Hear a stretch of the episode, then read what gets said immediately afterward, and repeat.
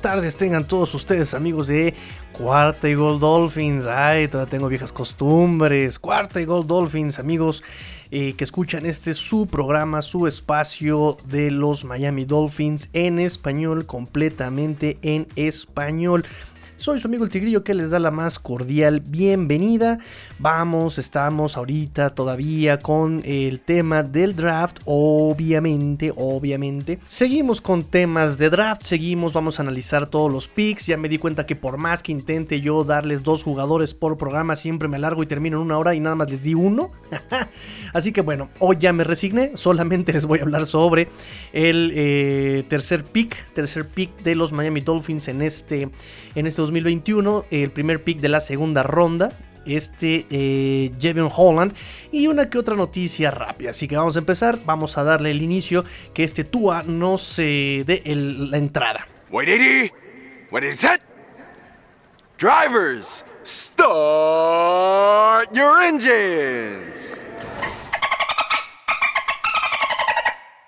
Y bueno, pues en noticias rápido, rápida, rápida, rápidamente, hay rumores que dicen, esos son rumores, acuérdense que volvemos otra vez a la etapa, esas etapas casi no me gustan porque es pura, pura especulación, pura incertidumbre, puros rumores, dimes y diretes, puro chisme de pasillo, que en nada se eh, diferencia de los chismes de vecindad, porque, o sea, no lo único que cambia es el edificio, ¿no? O sea, eh, el rumor que hay ahorita es que este, el ex corredor de los Rams, ese corredor que se hizo muy famoso por ese supertazón que por cierto perdieron contra eh, el, coordinador defensivo Brian Flores de los Patriotas. Em, este, ¿cómo se llamaba? Todd Gurley. Todd Gurley, según rumores, se va a parar en Miami. Yo no lo creo. Yo sinceramente no estoy tan seguro. Ya ha habido rumores confirmados eh, con anterioridad que los Miami Dolphins habían buscado a este Le'Veon Bell, que habían buscado a ese tipo de corredores de renombre, pero no creo que ya, ya draftearon un corredor en este draft. Ya tienen más seguridad en este Miles Gaskin, en Sobon Ahmed, eh, Malcolm Brown. Eh, no creo que vayan a meter a este, a este Todd Gurley.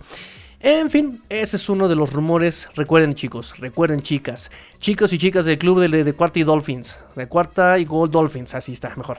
De Cuarta y Gold Dolphins, recuerden, son puros rumores, así que no se crean nada.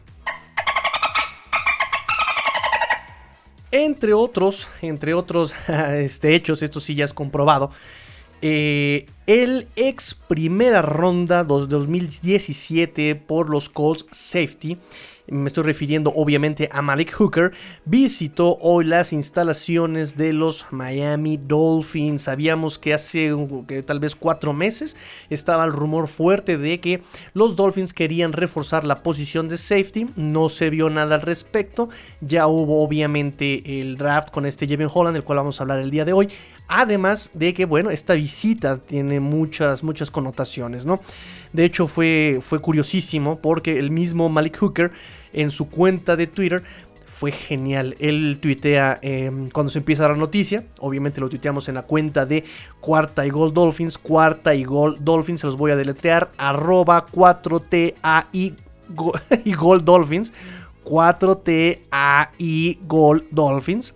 Eh, lo tuiteamos en todos lados, todas las páginas de los Dolphins tuitearon la visita de Malik Hooker a las instalaciones de los Miami Dolphins. Y él tuitea en su cuenta personal.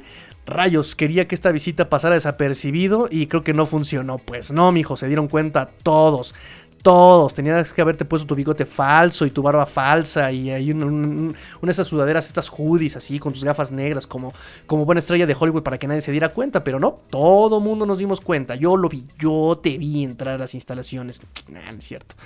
Este. Entonces, bueno, Mary Hooker eh, fue a visitarlos, todavía no hay un trato, no hay un acuerdo, no hay nada oficial, solamente sabemos que este eh, safety, este free safety, eh, tiene 7 intercepciones y 11 pases defendidos en su carrera. Tuvo 29 juegos como titular en 3 años con los Colts. Y el año pasado tuvo solamente dos partidos. Dos partidos los jugó con los Colts porque se lesionó el tendón de Aquiles. Eh, me preguntaron por ahí, si no mal recuerdo, fue Juanpa, Juanpa Libi. Me pregunta, oye, ¿te gustaría que llegara a los Dolphins? Y yo le contesté, mm, no le tiene miedo a defender la carrera, o sea, baja violento a defender la carrera. Eh, no le tiene miedo a los corredores, baja muy bien los cuernos y se deja ir con Toño al tacleo. Eh, eso me gusta de este, de este, de este safety. Tiene buenos instintos, me, gusta cómo eh, persigue la pelota, sabe hacia dónde va a volar, tiene muy buenas lecturas. además de que es muy temerario. Ah, le vi un par de jugadas donde deja que lo rebase el receptor. Obvio, él es la última línea de defensa, ¿sí? Deja que lo rebase el receptor porque él ya está cazando la pelota. Entonces se estira, salta, se estira, alcanza a eh, desviar el pase y obviamente genera un pase incompleto. Pero ojo, que si ese tipo de jugadas em, le calcula mal, eh, no llega a pegar la pelota, llega a e, esa, ese pase, llega, no lo desvía, llega a las manos del receptor, es touchdown, ya nadie lo para. O sea, él es la última línea de defensa, el receptor ya lo rebasó, pero él está muy seguro de él, por eso me refiero que es muy temerario, él es muy seguro, tiene, se tiene mucha confianza, tiene un gran resorte, brinca, de, defiende el pase y bueno, ya evita ahí la recepción, pero es muy, muy temerario, ¿no? Este... Aquí el problema es, como les decía, que, eh, bueno, tiene lesiones, le dio mucho con tendón de Aquiles. Em, y bueno, si no fuera por esas lesiones, me parece que puede ser un buen refuerzo. Recordemos el año pasado, recordemos el año pasado rápidamente. El único free safety que tenemos es Bobby McCain. Eh, tenemos en el roster, eh, si no mal recuerdo, a 7 safeties entre Strong y Free. Pero el único safety realmente capacitado para jugar hasta atrás como última línea de defensa en el perímetro, como free safety, es Bobby McCain. El veteranazo Bobby McCain Em, en la temporada pasada se notaba inmediatamente su ausencia. Se notaba inmediatamente, metían ahí a Kevin Frazier, metían ahí a este Clinton Frigilem, pero ninguno de los dos podía hacer el trabajo de Bobby McCain porque recuerden, aunque tienen la designación de safety, ellos no juegan como safeties, ellos juegan como gunners, ellos juegan en equipos especiales solamente, ¿sí? No son este, por ejemplo, Clinton Frigilem juega como fullback en patadas de despeje, no son realmente ese tipo de safeties, es como. Mac Hollins su designación es wide receiver, pero no, no es un wide receiver, él simplemente es gunner, él está en, los, eh, en las patadas de despeje. Entonces, em, aquí por eso puede ser un buen reemplazo, un buen backup de este Bobby McCain. Y si me apresuran un poquito, si me apresuran un poquito y se arrifa, pues igual terminan cortando a Bobby McCain para poder eh, darles eh, espacio a este muchacho, a este Malik Hooker Liberamos espacio en el em, Cap Space. Obviamente, si este muchacho lo contratamos por un año y es un contrato bajo, ¿saben? Y este, obviamente le van a decir, este, ah, sí, eh, dos millones con uno garantizado y con una firma de bonus de cero. No le van a pagar nada. bueno, no, ya saben cómo se las gasta este Chris Greer. Este, entonces, bueno, me parece que podría ser un buen refuerzo eh, para la posición de free safety. Para strong safety, no me toquen a mi exposure Brandon Jones y al jugador que vamos a hablar ahorita en unos momentos. Y tampoco me toquen a mí, eh, mi pollito también Eric Raw, a mi, mi, mi Titan Killer, ¿no? Porque recuerden que Eric Raw muy discreto, muy discreto, pero puso en su lugar a este George Kittle, a Zach a, qué otro, a qué otro este este también se puso en su lugar. No, no, no. Los únicos Tyren con los que no, a este, el, el de Bengals, ¿cómo se llama? Este, ay, lo olvidé. Eh, el único, los únicos Tyrant que no, que, no pudo cubrir fueron este George Kittle, pero bueno, es una bestia, y Waller, que es una, es una garrocha, este Darren Waller de los, de los Raiders. Entonces, bueno, em, sería un buen refuerzo para la posición de free, de free, de free safety. Ah, por cierto que también este, le preguntamos ahí su opinión a la cuenta, vamos a hacer comercial aquí, de cuarta y gol Colts, ¿no? Y él nos responde justamente. Eh, sus lesiones y el ascenso de Julian Blackmon lo sacaron de Indianapolis. Si resuelve sus problemas de durabilidad, sin duda puede competir por la, por la, toma por la titularidad. Ahí está. Entonces, bueno, eso nos dice el que conoce más al equipo de los Colts. Listo. Este, me, gusta porque coincidimos un poco en lo, que, en lo que estamos opinando. Y pues nada, ahí está la noticia del día de hoy. Ahora sí, vámonos con el estudio del draft del pick número 3 global de los Miami Dolphins en segunda ronda, día 2. Y así es, ahora estamos con Jevin Holland de Oregon. En su año junior, listo, se declara listo para el draft, ¿no? 207 libras, 6 pies, 1 pulgada. Eh, él eh, viene como la posición de safety, 21.16 años, 21.16 años este muchacho. Él es de origen canadiense de la, de la Columbia Británica. Ay, me encanta traducir todo. Ah, ya parezco este Alfonso Cepeda, ¿cómo se llama el, locutor de Universal Stereo aquí en México? Bueno, bueno, un ladrillo más en la pared. Cuartos cuadrados, vámonos, ¿eh? ¿Qué otra, qué otra, este, qué, este, jóvenes turcos? Jóvenes turcos de Rod Stewart. bueno, ya, este, canadiense de British Columbia. Ah, em, de ahí se pasó cuando estudió la prepa, se pasó a Oakland.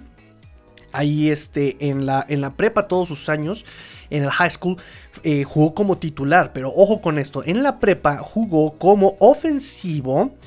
Y, ustedes dirán, bueno, pues sí, este, ya desde entonces, desde la prepa, ellos ya empiezan a generar su eh, orientación en el campo, pues también jugó de defensivo. Ah, caray, también defensivo. y no solamente eso, también jugó en equipos especiales. Y ojo, no tuvo malos números ¿eh? en ninguno de sus, de sus rubros. Como en su año senior, ya en la prepa, eh, a la ofensiva se quedó con 35 recepciones para 1012 eh, yardas. 1012 yardas, 35 recepciones y 12 anotaciones como wide receiver en la ofensiva. Como defensivo, eh, en, como cornerback, logró 34 tacleos y 5 intercepciones. O sea, qué números en su prepa. obvio, estoy hablando de la prepa. y en equipos especiales, logró 5 anotaciones en regresos de despeje en el 2020. 17. Em, eh, ya en su carrera, en su carrera ya global, sus números en su prepa, 119 tacleos, 13 intercepciones y 2.800 yardas, todo propósito para este eh, Holland como eh, pateador de, eh, como perdón como regresador de patadas y como wide receiver en su prepa. Esos números son buenísimos en su prepa. Él ya tiene sangre NFL justamente eh, él es hijo de Robert Holland que fue defensive back para los San Francisco 49ers en el año de 1992 Después se pasó a la Canadian Football League, a la Liga de Fútbol Canadiense. Y bueno, también fue defensive back para la eh, Universidad de Sacramento State. Sacramento, Sacramento State.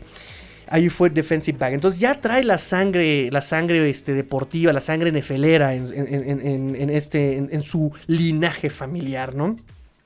De hecho, también, bueno, este Jevin Holland toma la opción de salida en el 2020. Él no, no, juega su último año 2020 y se declara listo para el draft en este 2021. Híjole, eh, mucho debate con este Jimmy Holland. Eh, este, este, este Gonzo Gonzo Gonzo me pide que aclare que él no está en desacuerdo con las elecciones, ¿no? Que él incluso hace la aclaración de que no es que él sean malos, él me, me pide, ¿no? Me, lo aclara en un audio por FinZap, no es WhatsApp, es FinZap.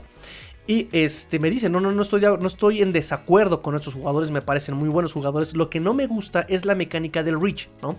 Que él, considera que a este Jamie Holland lo podrían haber conseguido en pues un pick más atrás, que no tenía por qué haber hecho tanto cambio. Y pues eh, él considera, él está en descontento con, con esa mecánica del draft de Chris Greer. Em, y obviamente, pues él considera que es eh, poco talento para el lugar en el que lo toman.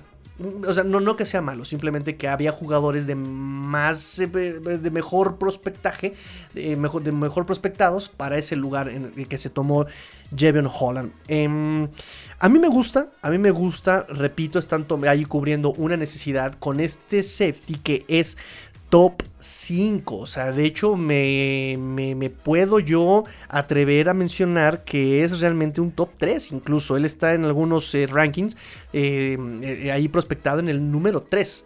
Y eso me gusta también, eso me gusta también. Recuerden, ahí está la, la, vertiente de pensamiento que mm, si tienes chance de escoger al 1, ¿por qué no tomas al 1? Ya saben que esto yo lo he platicado muchas, muchas veces, ¿no? Y es algo que, por ejemplo, también le molesta a este eh, Gonzo, Gonzo, Gonzo y a muchas otras personas, ¿no?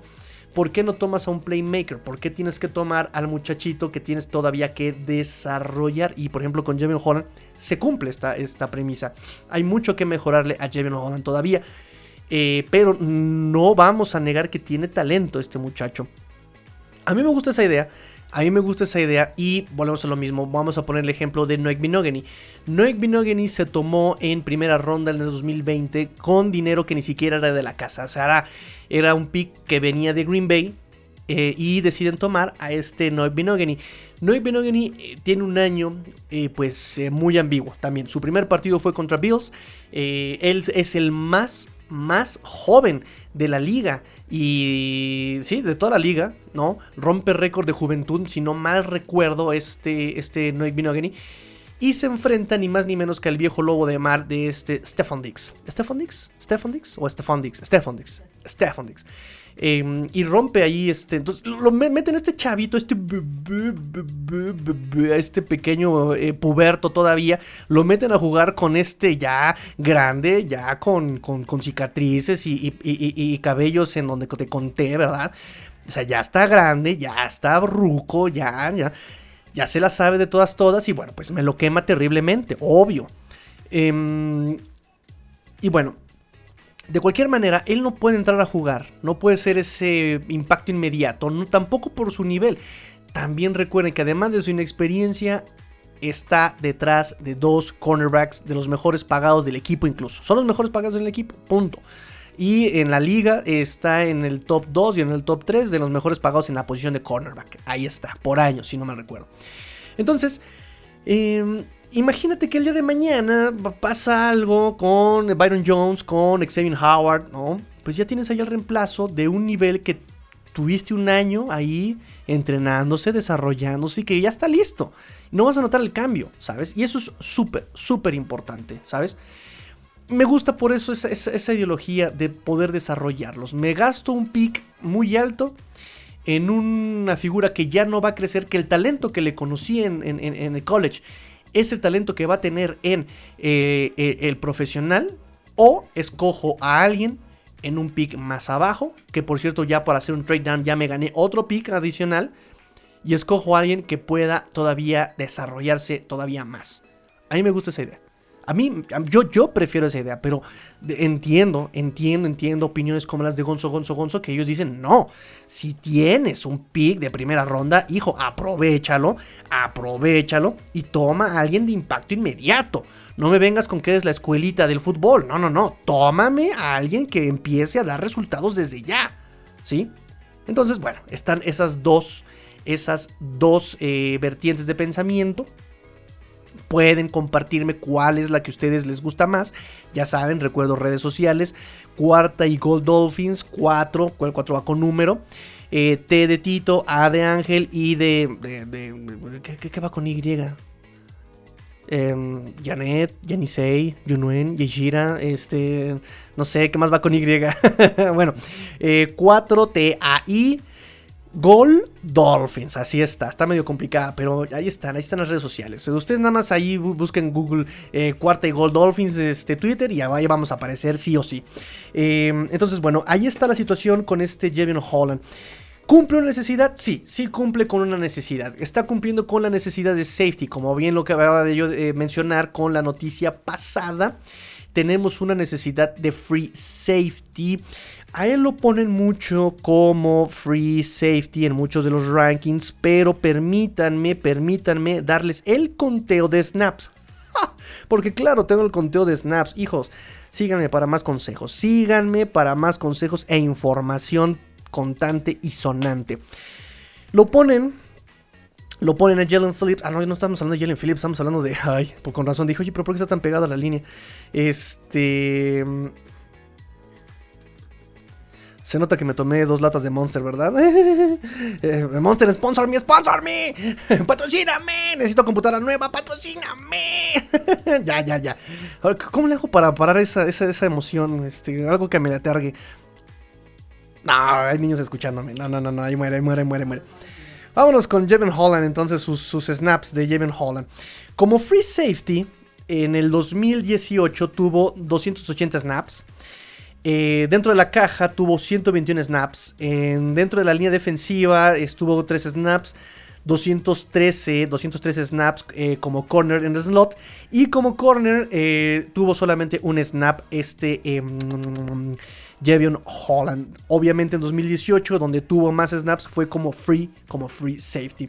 Pero ¿qué pasa en el 2019? Ojo con aquí con la numeración de los snaps. Como en la línea defensiva tuvo 60. Como corner slot tuvo 591 eh, snaps. Como corner tuvo solamente 28 en la caja, eh, obviamente atrás un poco en la zona de linebackers, 179. Y como free safety únicamente 24 snaps. ¿No? Entonces fíjense cómo él ha jugado, tiene experiencia en 2018 como free safety y también tiene la mayor parte de sus jugadas como corner slot. Incluso si comparamos el 2018, su mayor número de snaps en 2018 fue como free safety. Y si comparamos los números de 2019, donde tuvo más snaps, fue en el eh, como corner slot. Entonces, em, aquí me viene la pregunta, me viene la duda. Obviamente sabemos que es súper versátil, como le encanta a Brian Flores, le encantan los muchachos así de versátiles. Ya sabemos incluso que en la prepa se desarrolló como... Eh, como wide receiver, como corner y como regresador de patadas. Se repite la historia del año pasado. También hoy vino eh, jugó como ofensivo, jugó como defensivo y también como regresador de patadas. Y así todos tienen su historial de versatilidad. Jamie Holland no es la excepción. Aquí entonces me genera una duda, viendo en la numeración de los snaps. Em, ¿Viene como competencia a free safety o viene como competencia de corner slot. Recuerden cuántas dudas eh, han depositado en mi chavo, mi Nick Niram. Número 40 en el campo, número 1 en sus corazones. Entonces aquí, por esta versatilidad y por su número de snaps en college de Jevin Holland, Mm, no sé si venga realmente como reemplazo de safety o venga como reemplazo de este Nick que ha generado muchísimas dudas. Ahorita él ha firmado el tender, pero eso no significa nada. Él ha asegurado un año con los Dolphins al firmar ese tender. Recuerden que ya lo habíamos mencionado de estos eh, términos de agencia libre, que él es un restricted free agent, ¿no? Él ahorita no puede hacer eh, eh, negociaciones con ningún otro equipo porque ya firmó con los Dolphins, pero eso no significa que tenga su estancia en los Dolphins asegurada. ¿No? O sea, es lo que les decía yo en el programa cuando hablamos de ese tema. Solamente los equipos los firman únicamente para apartarlos también. No es una estrategia que hacen. Lo, te firmo para que no vayas a negociar con nadie. Te quedas aquí hasta que yo lo diga. ¿Es acaso? ¿Es acaso el reemplazo más bien de este Nick Niram en, la posición de, de corner de slot? Es una pregunta que yo simplemente les dejo ahí. Porque, ojo, hay muchos rumores, por ejemplo, eh, digo, ya lo estamos viendo, eh, con Malik Hooker, por ejemplo, que él sí tiene más bien el, perfil de un eh, free safety 100%, no tanto como un defensive back que ha pasado por todo el campo, ¿sí? Ahí dejo esa pregunta, ahí dejo esa duda que me parece bastante pertinente, me parece bastante pertinente. Eh, regresemos un poquito a las características de este Jevion Holland, safety de Oregon, ahora safety de los Miami Dolphins. Ya llevamos 24 minutos, si lo puedo lograr, si lo puedo lograr. Este, mm, pros, los pros de Jevion Holland. Versátil. Ya lo dijimos, creo que eh, la etiqueta, así inmediatamente, es la versatilidad. Ha jugado en la ofensiva, ha jugado en equipos especiales y como defensiva, bueno, ya vieron su distribución de snaps. Ha jugado en todos lados del, de la zona ofensiva, ¿no? E incluso como linebacker, como defensive line, por lo menos 63 snaps en su carrera con Oregon. Y este, como free, como en la caja, como slot y como corner eh, externo, como corner extremo. Em, percibe perfectamente el vuelo del balón. Justamente por esa experiencia como wide receiver, sabe cómo atacar la pelota. Em, reacciona rápido cuando, pero aquí ojo, reacciona cuando el balón está en el aire. Cuando el balón está en el aire tiene una reacción muy, muy rápida, inmediata. Tiene muy buenos instintos también. Contra la carrera también no raja. También es el de los que ve que es carrera, agacha los cuernos y se deja ir con todo. ¿eh? O sea, se ve flaquito, pero se deja ir con todo el muchacho. Em, además, lo que me gusta de él cuando es este contra la carrera es que tiene muy buenos eh, ángulos de tacleo. O sea, no se pasa. Que ojo, aquí es una mejora con respecto a Brandon Jones. Porque Brandon Jones, incluso Byron Jones, o sea, los dos. ¿Cuántos Jones tenemos aquí? ¿No? Diablos. Este, Benito Jones, Byron Jones, este, Brandon Jones. Aaron, no, pero en Miami. Aaron Jones es este, de, Green Bay, ¿no? Se quedó en Green Bay. Aquí en Miami tenemos a Benito Jones, Brandon Jones, Byron Jones y otros Jones. Pero bueno, eh, lo que es Byron Jones, los defensive backs, eh, el, año pasado me daba mucho coraje porque, mira, de Brandon Jones se puede aceptar porque es novato. Ok, falla el ángulo de tacleo, pero que este eh, veterano de ya 5, 4 años de Byron Jones te falle el ángulo de tacleo, sí me da coraje, ¿no? Entonces, eh, lo que yo le vi a Jevon Holland es que tiene muy buen ángulo de tacleo, sabe cómo hacer persecución, sabe utilizar ese ángulo de tacleo. Para los que no sepan qué es un ángulo de tacleo, imagínense que hay un pase hitch. Y para los que no sepan qué es un pase hitch, imagínense que el receptor cuando sale la jugada no corre de frente a correr una trayectoria, sino se queda en su lugar. Imagínense a Devante Parker que se queda en su lugar, no sale corriendo.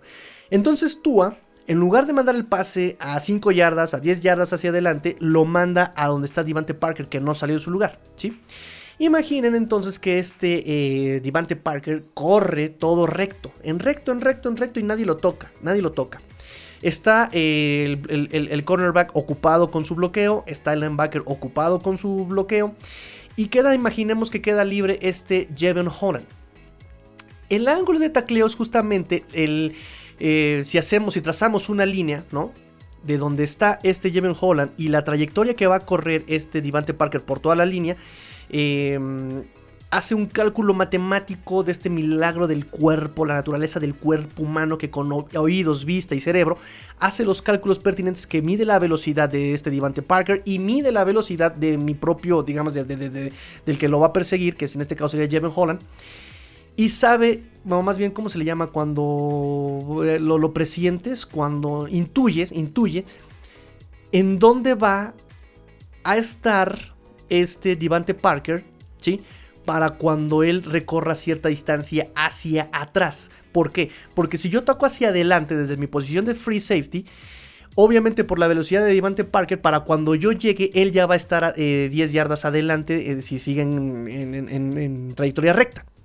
Entonces no atacas hacia adelante, atacas hacia atrás. Entonces a eso le llamas el ángulo de tacleo.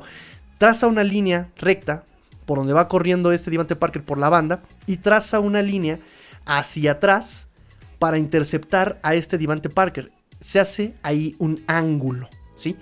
El vértice está justamente donde vas a encontrar al receptor. Ese es el ángulo de tacleo. Ese es el ángulo que falla este Byron Jones, o falló el año pasado. Ese es el ángulo que también falló de repente Brandon Jones el año pasado. Y ese es el ángulo, ese cálculo que hace Javion Holland, que me gusta mucho, es mucho más preciso que estos dos par de sonsos. Eh, ya dije que es violento contra la carrera, baja eh, muy bien, tiene muy bien trabajado el tren inferior, tiene un muy buen este, trabajo de pies, sabe utilizar sus piernitas, sabe reaccionar con sus piernitas cuando la pelota está en el aire, tiene buenas lecturas cuando la pelota está en el aire, ojo, estoy haciendo esta distinción, cuando la pelota está en el aire.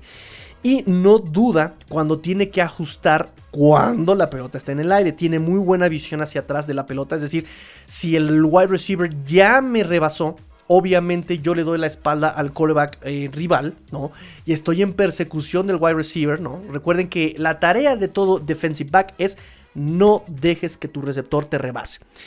Si este Jevon Holland llega a ser rebasado por su asignación, por su wide receiver, eh, entonces me gusta que tiene, utiliza sus recursos cuando el, cuando, el, cuando el defensive back ya está ciego, cuando ya no está viendo la pelota, ¿Qué es, ve, las manos del receptor, ve los ojos del receptor y lo que me gusta más de James Holland es que intuye perfectamente lo que les decía, intuye perfectamente la trayectoria del ovoide mientras va en el aire, ¿no?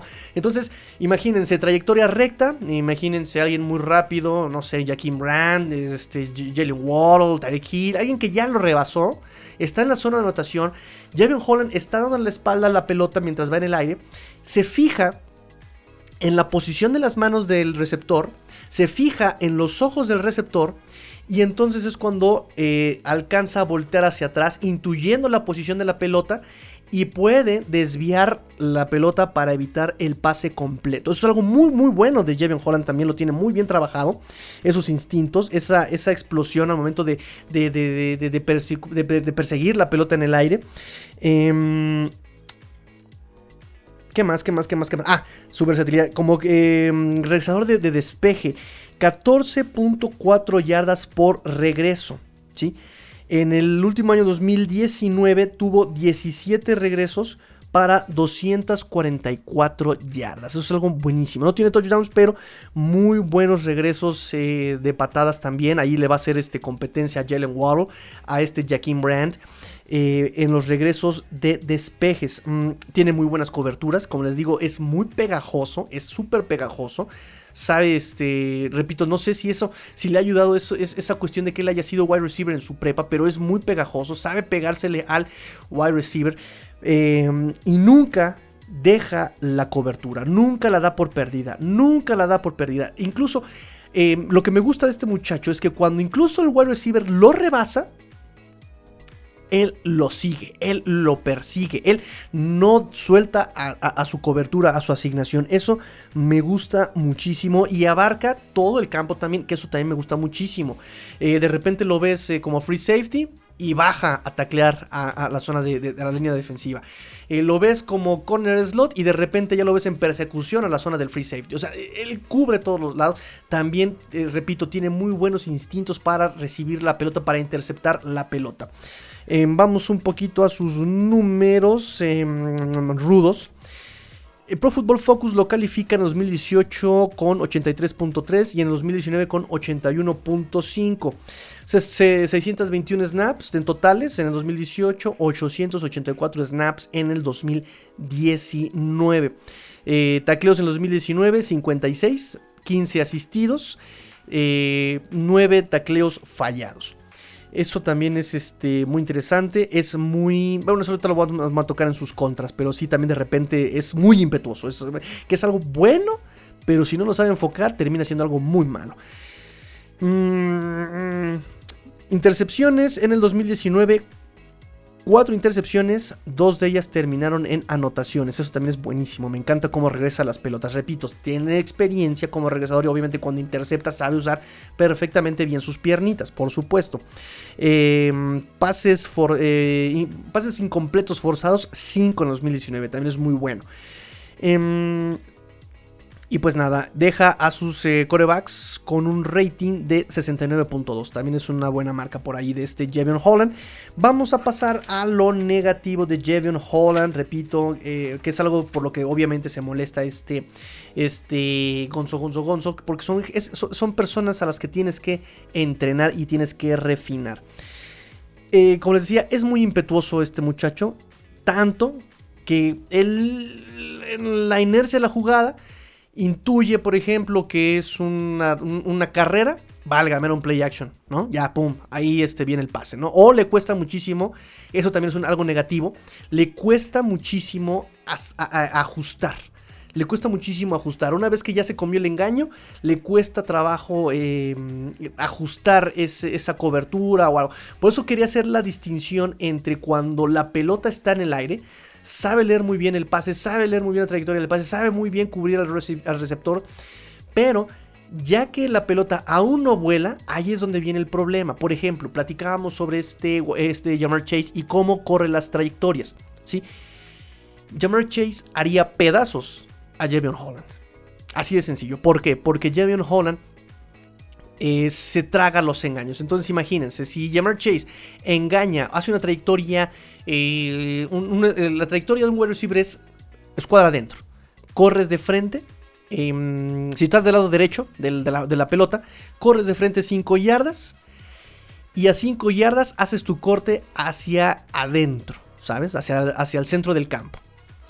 El problema con Jammer Chase, o lo, más bien lo bueno de Jammer Chase, es que él cuando corre 5 yardas hacia adelante, cuando llega a las 5 yardas, no corta inmediatamente al centro del campo. Lo que hace es un paso hacia afuera, un paso hacia su lado, este, así, hacia el lado eh, por afuera del campo.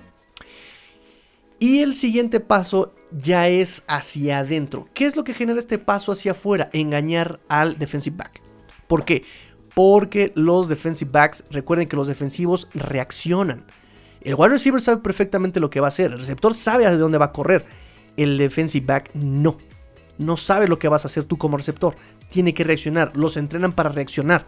¿Sí? Entonces, con ese pasito que da hacia afuera Jamar Chase, que lo hemos visto hacerlo, obviamente alguien tan impetuoso como Jevin Holland se va a girar hacia afuera. ¿Sí? Jamar Chase, cuando recupere su trayectoria, ahí es donde Jevin Holland tendría que reaccionar, decir, oh, oh, no va por afuera, se está haciendo una escuadra, tengo que reaccionar. Eso le cuesta trabajo a Jevin Holland. Y se traga todos esos engañitos, esos shifting, esos movimientos, esas fintas, todas se las come Jevin Holland por su misma eh, eh, impetuosa forma de ser, ¿no? Por ese querer anticiparse termina tragándose esos, ese tipo de engaños. Eso no, no es tan bueno de Jevon Holland. Em, por su peso, que está delgadito, está flaquito, su, digamos que no, no, no puede eh, jugar tanto por dentro de la caja, ¿no? Como este Eric lo llega a ser, como Brandon Jones lo llega a ser. Él sí, por su peso, tendría que ser más bien como slot, eh, cornerback de slot o como free safety, ¿no? Por algo seguramente le limitaron sus snaps. Eh, dentro de la caja. Obviamente en la línea defensiva. Em, sus números, digamos, en, en, cuestión atlética, como su velocidad, su estatura, su peso, no son tan impresionantes. También anatómicamente la cadera la tiene muy alta. Recuerden, ¿qué pasa cuando tienes la cadera alta? ¿Qué pasa? Pues tienes el centro de gravedad más alto, te cuesta más trabajo bajarlo. Obviamente, mientras más alto, más inestable eres y eres más propenso a caer. Eh, ya les conté sobre que se de todos los engaños. Obviamente se, come cuando son carreras counter. ¿no? Recuerden que el counter normalmente y en palabras más, palabras menos, es cuando el corredor, el running back, le dan la pelota y eh, él empieza, inicia su ruta con un paso hacia, digamos, hacia el lado derecho. La línea ofensiva empieza el bloqueo hacia el lado izquierdo ojo, hacia el lado contrario. Y el siguiente paso del running back es hacia el lado izquierdo. Obviamente, como les digo, los defensivos reaccionan. Si ven que el running back va hacia el lado derecho, su primera lectura es hacia el lado derecho. Se jalan hacia su lado derecho.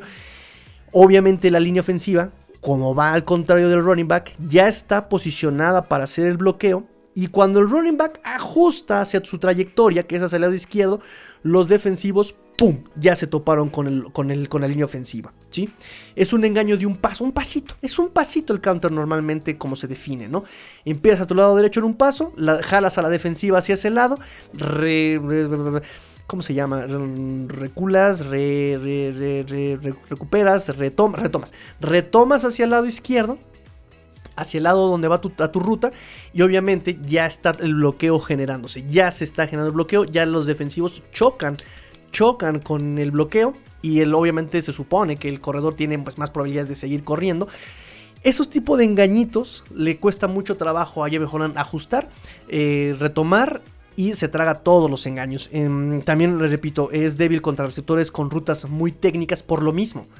Por lo mismo, cuando tienes a alguien que cucharea como Jalen Waddle, ¿no? Que no hace su, su escuadra efectivamente como una escuadra de 90 grados, eh, empiezas a cucharear. Eso le da mucha opción a el defensivo a seguirte más fácil. No lo engañas, te sigue, te sigue y ahí te tiene pegado. ¿sí?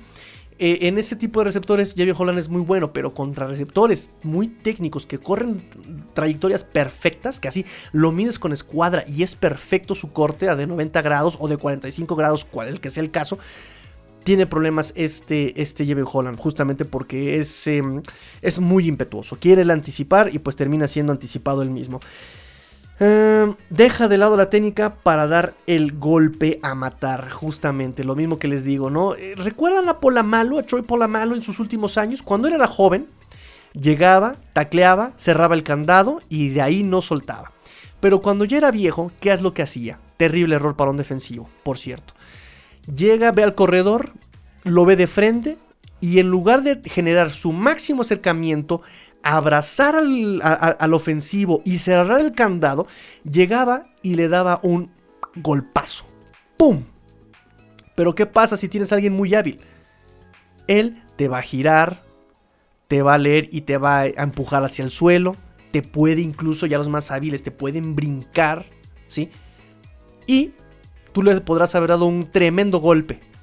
Pero si tiene la estabilidad, el equilibrio, la habilidad, la elusividad, te vas a dejar, te va a dejar ahí eh, como defensivo, vas a estar tirado de panza y él va a seguir corriendo unas 10 yardas más, ¿sí?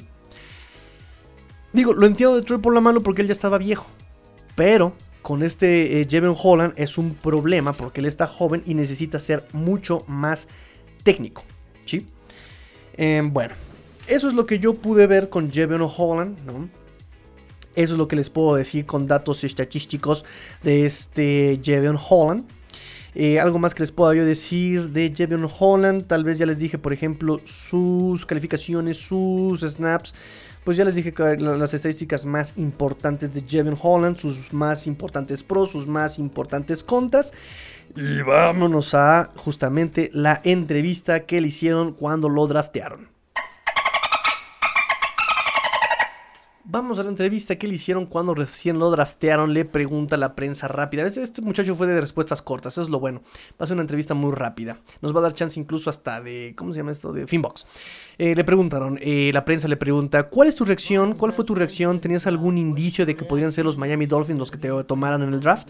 Él responde: Estoy muy, muy contento. No, no tenía ni idea. Estoy realmente bendecido de estar aquí y emocionado de ser un Miami Dolphin. Barbero. Em, le preguntan, creo que eres el jugador canadiense más destacado en el draft, en ser escogido más, este, más alto en el draft. Tengo curiosidad por saber qué significa eso para ti. Él dice, eh, significa mucho, me encanta poder representar al pueblo canadiense y tener esta bendición de estar en este puesto, en este lugar y representar a tantas personas y ser el, mejor drafteado, el mejor rankeado eh, canadiense. Me siento honrado de estar aquí, estoy muy muy contento, responde Jevon Holland. Le preguntan, cuéntanos un poco sobre lo que, planea, eh, lo que planeas ofrecer a los Miami Dolphins. Él responde, planeo simplemente pues entrar y ser un recurso para los entrenadores. Lo que sea que ellos quieran que haga, planeo hacerlo y tratar de ayudar al equipo a ganar. Ojo, ojo, lo hemos repetido desde el año pasado. Put the team first. Put the team first. ¿Está bien mi pronunciación? Sí. a ver, nuevamente. Put the team first. Así, ¿eh? Chéquense. Más este, más este, más británico. Uh, put, uh, put the team first. No, tienes que pronunciar mucho la T, porque los gringos se la comen, ¿no? First. Ah, ¿viste? Así me salió. It first. Bueno, eh, la cualidad extra cancha que busca Brian Flores y Chris Greer, poner al equipo primero, aquí se demuestra con estas declaraciones. Eh, en tu cara, Minka Fitzpatrick. Eh, me pregunto cómo dormiste anoche y cómo fue el proceso hasta este punto ah, para ti. Él responde, em, el proceso fue genial, honestamente. Em, anoche estaba dando vueltas y vueltas, traté de dormir bien por la noche, me desperté esta mañana, fui a hacer mis workouts, fui a hacer mi ejercicio y luego me senté aquí en la sala, ya estaba yo listo para ser pues llamado. Tengo la suerte de que los Miami Dolphins y el, coach Brian Flores me hayan, ya, hayan llamado por mi nombre. Me siento muy, muy honrado de estar aquí le dicen, eh, ¿te ves a ti mismo como un defensive back, como un profundo en la NFL? ¿O crees que existe la posibilidad de que juegues como un cornerback también? Honestamente responde, sea lo que sea lo que los entrenadores quieren que juegue, espero ocupar ese puesto para ellos. Lo digo mucho, pero pues aquí estoy para ayudar al equipo a ganar de cualquier forma, eh, de una u otra forma, estoy aquí para ayudarlos. Cuéntanos sobre tu relación con Napoleon Kaufman. ¿Sigues en contacto con él? Sí, hablamos a veces. El entrenador Knapp es un gran, es un gran tipo, es pastor, entrenó con, con algunos de sus hijos, es un gran tipo. Eh, le preguntan, volviendo a tu infancia, volviendo a tu infancia, me encontré con una historia en la que hablaste de algunos sacrificios que hacías cuando eras más joven. Hacías 100 lagartijas de brazos todos los días. Y quería preguntarte cómo esos regímenes de entrenamiento de niño te prepararon para el entrenamiento profesional eh, de fútbol. Es una gran pregunta, responde, es una gran pregunta. Creo que tener esos regímenes de entrenamiento cuando yo era niño simplemente me coloca en un mejor lugar para justamente organizar mi tiempo y asegurarme de ser responsable cuando nadie más está tratando pues, pues, pues de presionarme, de, de, acarrearme, de... Eh, siento que una gran parte de ser profesional es justamente responsabilizarse y asegurarse de hacer tu trabajo. Me encanta, me encanta esta respuesta. O sea, no tienen por qué estarte acarreando. Ya estás grandecito, ya eres adulto, ya tienes veintitantos años, ya. Eh, si estás aquí es porque es algo que, tú, que te gusta, que, te apasiona y por lo menos hazlo por el dinero, ¿ah? Estúpido Aaron Rodgers. Ay, mi niño tan chulo. Ya ni niño, ya está bien grandote. Este Aaron Rodgers está viejo. Bueno, le preguntan: ¿hay algún jugador en la liga en que te bases tu juego? En el que bases tu juego de, después, eh, no sé, como te veas a ti mismo. Responde: Crecí viendo a Tyron Matthew. Así que trato de modelar mi juego tanto como sea posible a este Tyron Matthew. Es un jugador fenomenal. ¿Quién dice fenomenal? Pues él dice fenomenal. Es un jugador fenomenal y un hombre todavía aún mejor, ¿no? O sea, es bueno como jugador, es mejor como hombre. Así que estoy tratando de replicar todo eso eh, de Tyron Matthew. Le preguntan también qué tan popular es el fútbol en la Columbia Británica. Ok, ya. En, British Columbia. ¿Cómo se, cómo se dice en inglés? British Columbia. Em, ¿Qué tan popular es el fútbol en British Columbia? Eh, ¿Y qué otras opciones tenías para los deportes cuando eras tu niño, cuando eras pequeño? Eh, ¿Cómo llegaste al fútbol? Y supongo que ahora esa elección resultó, pues obviamente, pues la correcta. Ya te draftearon en segunda ronda. Em, el fútbol era muy popular en Canadá, en todo Canadá. Jugué eh, lacrosse, eh, eh, el box lacrosse, jugué este, obviamente fútbol, jugué béisbol, lacrosse de campo, ya cuando llegué a Estados Unidos. Pero mi papá y mi hermano jugaban al fútbol. Mi padre es ex, ex pro de la NFL, así que en realidad yo solo estoy tratando de seguir sus pasos. Y luego pues ese amor se adoptó a esa pasión por mí, ¿no? O sea, yo, yo adopté esa pasión de, de, jugar fútbol y pues terminé enamorándome aún más del juego en ese momento. Creo que como dijiste, resultó ser una muy buena elección para mí. Obvio, obvio. Ya estás en los Miami Dolphins, carnal. Llegué un poco tarde, le dice el reportero, sea bravo. La, la, clásica impuntualidad, ¿no? Llegué un poco tarde, por lo que es posible que ya te lo hayan preguntado, pero ¿cuánto tenías que responder sobre la pregunta de opt-out, ¿no? De que no, quisiste jugar en el 2020 por cualquier cosa, ¿no? Por, COVID, por, lo que sea.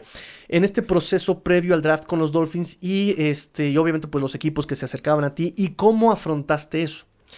Y él dice, pues sí, muchos equipos me, preguntaron, tuve que pues, afrontarlo. Todo el mundo quería saber por qué eh, así que fui honesto al respecto y eso es lo único que podía hacer.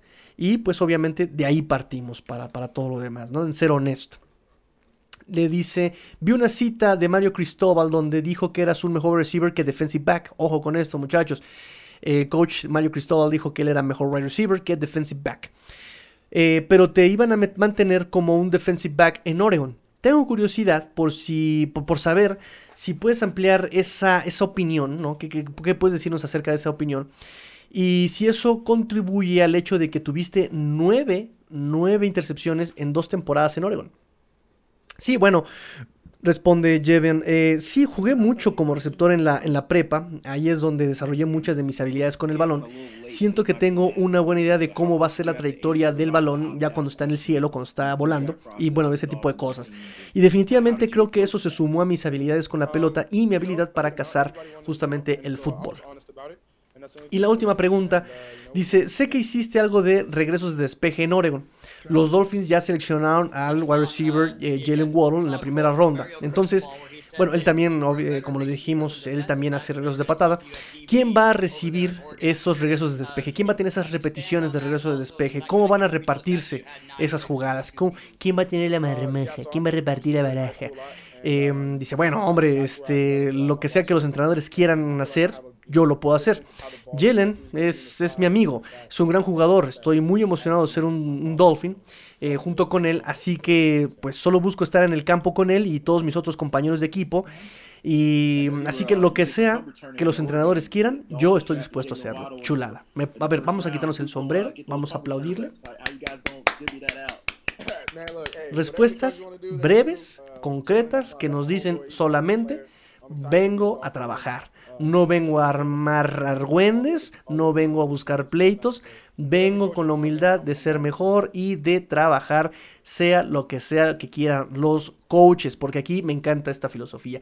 Los jugadores confían en los coaches, los coaches trabajan y se responsabilizan como buenos líderes del, del, desempeño de los coaches porque entienden que para eso están ellos, para poner en el mejor lugar posible y para que tengan mayor probabilidad de éxito los jugadores y que esa es la responsabilidad de estos coaches. Los jugadores son talentosos, tienen el talento, solo hay que saber utilizarlos y los jugadores a su vez confían en sus coaches y trabajan al 100%, al, al 103% para llegar al éxito. Me fascina, me encanta, maravilloso. Estoy muy conmovido de este draft. Muy bien.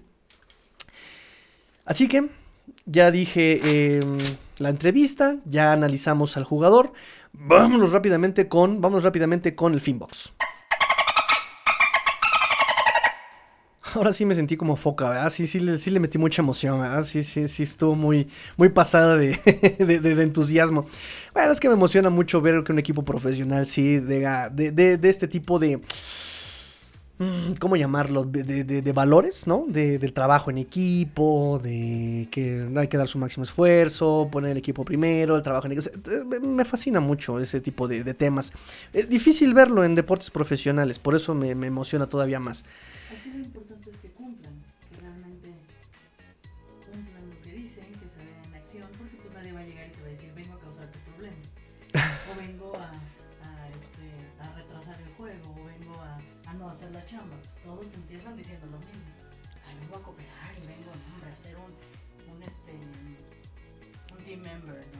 Sí, sí, sí, un teammate. Pero hasta ahora el, draft no ha causado problemas. El, que, podía haber sido el draft Curtis Weaver y lo cortaron a las dos semanas. Pero bueno, me, me, me, me enfoco al Finbox. Este, que va a ser, que va a ser rapidísimo el Finbox esta noche. Nos dice Said Citro, yo creo que en lugar del Tyren Long, se pudo ir por un centro. Según varios, según varios analistas, nos fue muy bien en el draft. Espero que se refleje en la cancha la selección de jugadores de manera positiva. Tengan fe, muchachos, tengan fe. Son jugadores que son buenas personas. Eso me gusta mucho, como lo acabo de decir, como lo acabo de platicar con la niñita. Son jugadores que son buenas personas. Eh, obviamente van a trabajar al máximo. Lo hemos visto, repito, con jugadores incluso héroes anónimos como Blake Ferguson, que es el centro largo.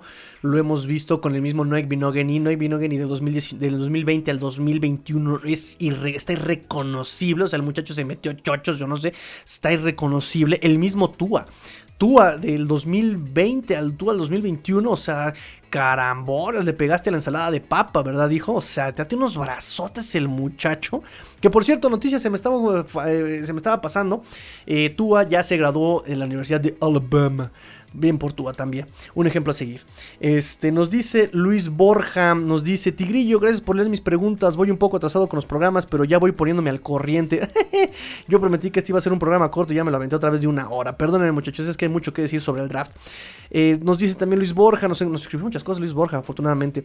Eh, lo importante es que sea casi diario, ya es de esas bonitas costumbres. Muchas gracias Luis Borja, de verdad que me da mucho gusto mencionarles, decirles, anunciarles que ya estamos por llegar a las 10.000 descargas a pesar de mi ausencia. Siguen escuchando los programas, yo estoy muy honrado de que los sigan escuchando. Y al respecto me sigo encontrando fans de Cuarta y Gold Dolphins por todas partes. Recibí un mensaje muy muy bonito de Pablo Kempa. Pablo Kempa, usuario de Instagram, el cual me menciona, me dice que él ya había escuchado, que él no se pierde los episodios de eh, cuarta y gol Dolphins, ¿no? Nada más que él no tiene Twitter y por eso no puede escribir en el Finbox, pero me está escribiendo, eh, en lugar de WhatsApp nos está escribiendo Finsap. Finsaps y, pues yo estoy muy muy muy contento. Pablo Kempa te mando, te prometí un saludo, te mando un abrazo, pellizco de Pumpy y beso en la frente. Em, nos dice Luis Borja también, tengo otra idea que puede funcionar bien para el programa. Analizar sobre lo que tú esperas de Flores y su equipo de entrenadores, Constancia. Espero que sean constantes. Ha habido muchos cambios de plantillas de coaches del 2019 al 2020 y del 2020 al 2021, sobre todo a la ofensiva. El coordinador ofensivo ha cambiado. Por lo menos el coordinador defensivo Josh Boyer ya es su segundo año de continuidad. Qué bueno. esperemos que sean así de continuos. Algo que me gusta mucho de ellos es... Eh, el desarrollo de jugadores que tienen. Eh, hace dos años, decíamos dos años, yo conocí a Rudy Jacinto de frente. Y yo le preguntaba, ¿por qué los jugadores de Miami cuando salen de Miami explotan? Porque es como si tuvieran ese jersey aqua y naranja fuera una, camisa de, peso, ¿no? Estas que, o camisa de fuerza. Salen y explotan. Tannehill, eh, Kenyon Drake, em, ¿saben? Y él me dijo, desarrollo de jugadores. Desarrollo de jugadores, no hay desarrollo de jugadores. Y eso es lo que me gusta de Miami, de estos Dolphins de hoy. Que hay desarrollo de jugadores. yo que espero de los entrenadores, eso que sigan desarrollando los jugadores. Gerald Alexander, el coach de defensive backs, me encanta. A mí me encanta Gerald Alexander. Entonces, continuidad. Espero que sean. Si hay algo que yo les pudiera pedir es eso: que sean continuos, que, sean, que tengan esa continuidad. Dice: A veces se nos olvida, pero ellos eran novatos hace poco tiempo. Yo supongo que en el puesto de coaches. ¿En qué deseas ver mejorar nuestro head coach? ¿Qué esperas de él? espero que sonríe un poco más. Eh, me gustaría que tuviera un poquito más de atención en cuestiones tácticas.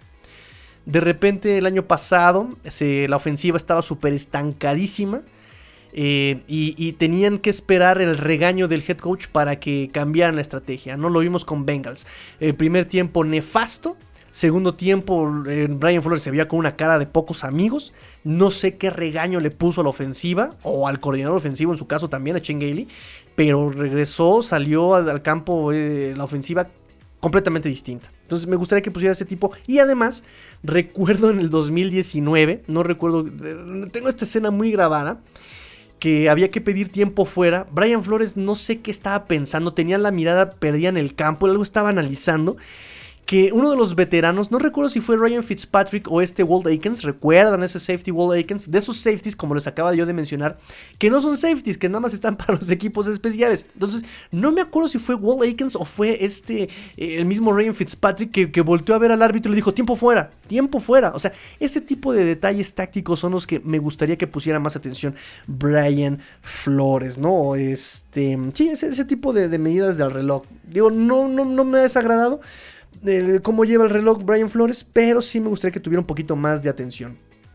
Postdata, me quedé con una duda. Eh, tú has explicado que tú suelta muy rápido el balón. ¿Crees que en esta temporada lo veamos corriendo más y tomándose más tiempo para mandar los pases y darle tiempo a sus compañeros de ubicarse? ¿O mantendrá el mismo estilo de tiempos? No creo. Yo creo que justamente con ese tipo de... Es que Tua cuando jugaba en Alabama alargaba muchísimo las jugadas, por eso me choca y aquí sí tengo que hacer la mención, eh, Dolphins Medellín se la pasa siempre tuiteando. En cuanta cuenta de Dolphins se encuentra que Tua era muy miedoso en 2020 y que hambre, que el terror, el pánico en sus ojos era, era tangible. No, no se dejen llevar por ese tipo de, de, y, no me gusta evidenciar, pero aquí sí es necesario evidenciar esa información falsa, falsa información. Ay, Dios mío, sí se nota que me tomé como tres este, monsters, ¿verdad? Este, eh, bueno, no es miedo, no fue miedo, fue precaución. Recuerden, Tua hace lo que le pidan sus coaches. Le dijeron, juega seguro, juega prudente, no te vayas a lesionar. Obviamente tenía que entregarse, obviamente no este, arriesgaba el físico con los eh, linebackers ni con la línea defensiva. Entonces, él en Alabama jugaba alargando mucho las jugadas. ¿Qué nos, nos, decía Nick Saban? Justamente, el pero que le pongo a Tua es que retiene muchísimo la pelota, ¿no? Eh, obviamente buscando, buscando alargar la jugada. ¿Cuál es el precio? Pregúntele a Ryan Fitzpatrick en esa jugada milagrosa contra las Vegas Raiders. ¿Sí? Que le voltearan la cabeza tipo exorcista con todo y casco. Ese es el precio que hay que pagar. ¿Sí? De alargar la jugada. Los golpes. Obviamente por eso Tua fue un coreback muy eh, lesionado en la universidad, por esa manía de querer alargar las jugadas y no soltar la pelota. Entonces, bueno, imagínense, él juega con este estilo, llega a Miami, juega un estilo completamente contrario, muy conservador, muy seguro, tanto que da la impresión que tiene miedo. Entiendo la postura. Eh, Obviamente era, era, el cáliz para Tua, era ver si podía aguantar los golpes, si podía jugar, si podía mover la cadera, si tenía todavía eh, alguna eh, secuela de esa tan grave, grave lesión eh, de la cadera de Tua. Ya vimos que no solamente puede jugar, también puede taclear. Recuerden ese fumble eh, del centro muy malo de Ted Carras contra Los Ángeles Rams. Él fue el que tacleó al defensivo. Él corrió hacia atrás en persecución y tacleó al defensivo. Todo el mundo inhaló rápidamente, nos robó el aliento en ese momento. Todo el mundo hizo. Y cuando se levantó toda...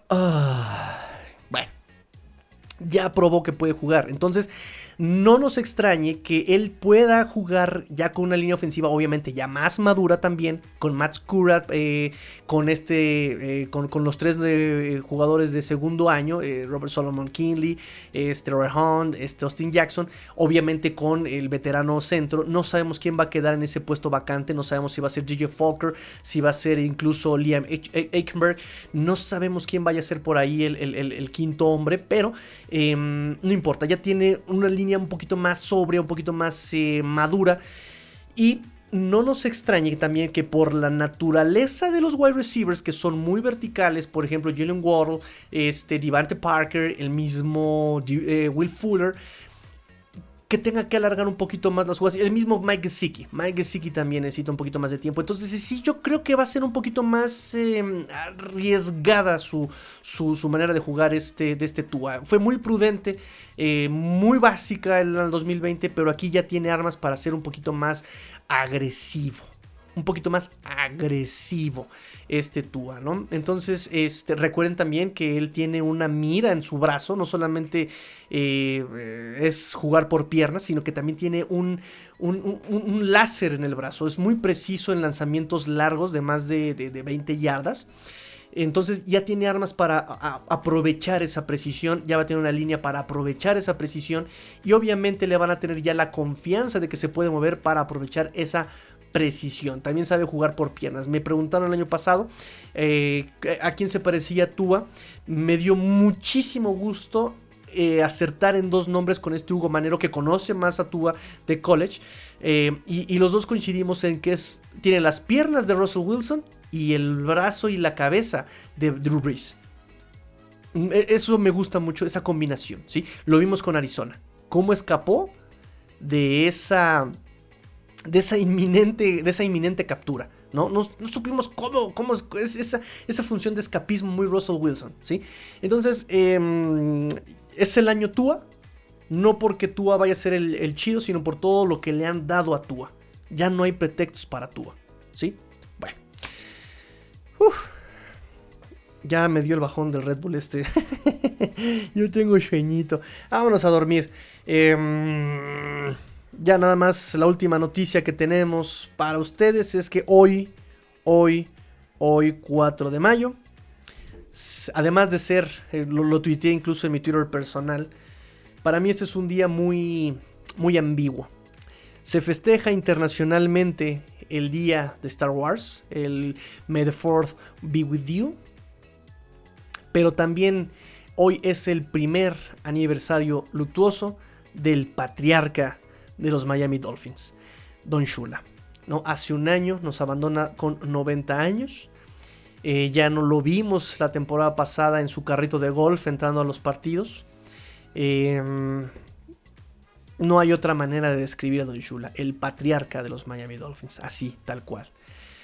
Entonces es un día agridulce para mí, y pues bueno, había que recordarlo en esta emisión del 4 de mayo de Cuarta y Gol Dolphins. Así que bueno, vamos recordándolo, nos vamos recordando el nombre de Don Shula para que las nuevas generaciones, para que este Alfonso Lebron Jr. nunca lo olvide.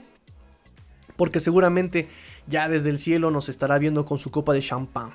Que hasta ahora siguen siendo el único equipo perfecto. El único equipo perfecto, como bien dice este Larry Sonka perfection is perfection. Not chase of perfection. Perfection. Entonces, em, único equipo perfecto en la historia de la NFL. No Pats, no Chicago, solo los Miami Dolphins. Y eso de la mano, obviamente, de jugadores como Bob Greasy, como el mismo eh, eh, Larry Sonka. Y, obvio, de la mano, guiados todos por esta disciplina personal de Don Shula. Entonces lo recordamos, nos despedimos con Don Shula y la, típica despedida del tigrillo. Pórtense mal, cuídense bien, sean el cambio que quieren ver en el mundo. Esto fue cuarta y gol Dolphins, porque la NFL no termina y los Dolphins tampoco. Fins. Tigrillo fuera.